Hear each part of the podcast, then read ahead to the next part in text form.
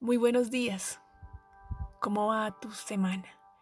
Tal vez esperando el fin de semana. De pronto, como decimos, para cantarle las verdades a alguien. Sí, porque a veces, escudados en decir la verdad, causamos mucho dolor, no solo en las otras personas, sino en nosotros mismos, porque nos arrepentimos de lo que hemos dicho. Y esa es la invitación para hoy. ¿Qué pasaría en mi vida si solo por hoy digo la verdad con sabiduría? ¿Y eso qué significa?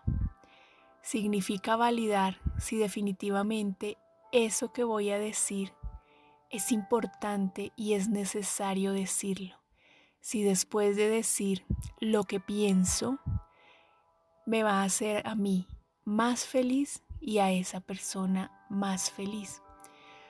O tocaría utilizar el filtro que usa una mujer muy sabia, que es mi mamá. Ella me decía, hay cosas que mejor no se dicen.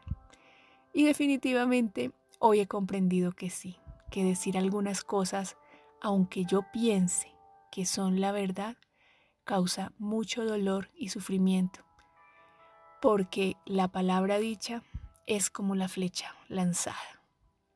Y si después de validar que definitivamente eso que pienso que es la verdad se debe decir, entonces la otra pregunta es, ¿es el momento apropiado para decirlo o no?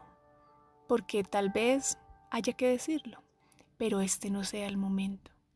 Y si definitivamente es el momento apropiado, podríamos hacer otro filtro.